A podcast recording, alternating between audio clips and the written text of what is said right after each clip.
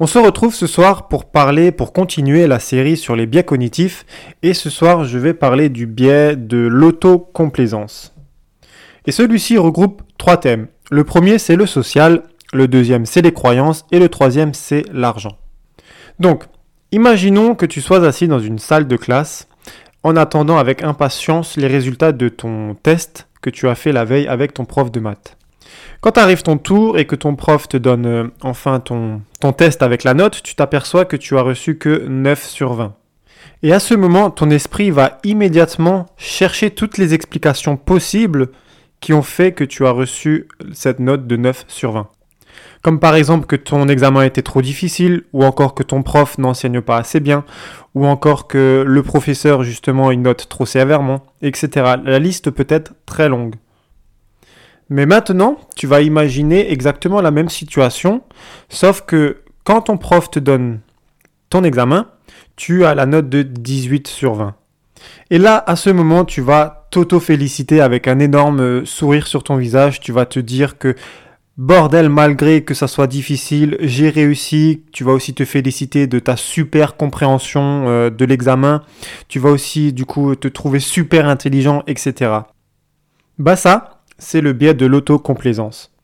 Pour résumer ça en une seule phrase, en fait, c'est la tendance des gens à attribuer la causalité de leur réussite à leur qualité personnelle et leurs échecs à des facteurs qui ne dépendent pas d'eux. Donc tu as réussi ton examen, c'est grâce à toi, tu as raté ton examen, c'est à cause du professeur qui note trop sévèrement. Et en fait, nous les humains, on utilise ce biais pour euh, maintenir une certaine une certaine estime de soi. Si une personne utilise ce biais et attribue du coup des choses positives à elle-même et des choses négatives à des forces extérieures, ben en fait, ça aide cette personne à maintenir une image de soi positive et une haute estime de soi. Et en fait, quand on n'est pas capable de reconnaître qu'on a fait de la merde et du coup qu'on a des résultats de merde et qu'on met ça sur des facteurs externes, bah on n'évolue pas.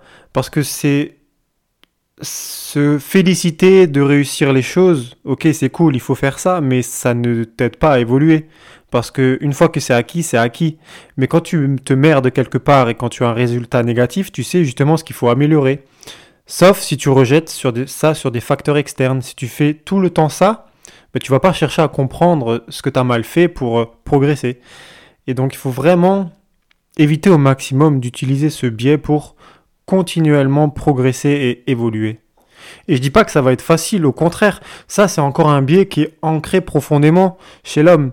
Donc pour se défaire de ce biais, c'est c'est un entraînement chaque jour, j'ai envie de dire. Chaque jour, il faut se dire que tous mes choix et tous mes actes ont une conséquence. C'est pas forcément lié à des facteurs externes tout ce qui m'arrive. Voilà, je suis arrivé à la fin de ce podcast au sujet du biais cognitif de l'autocomplaisance et je te dis à bientôt pour le prochain podcast.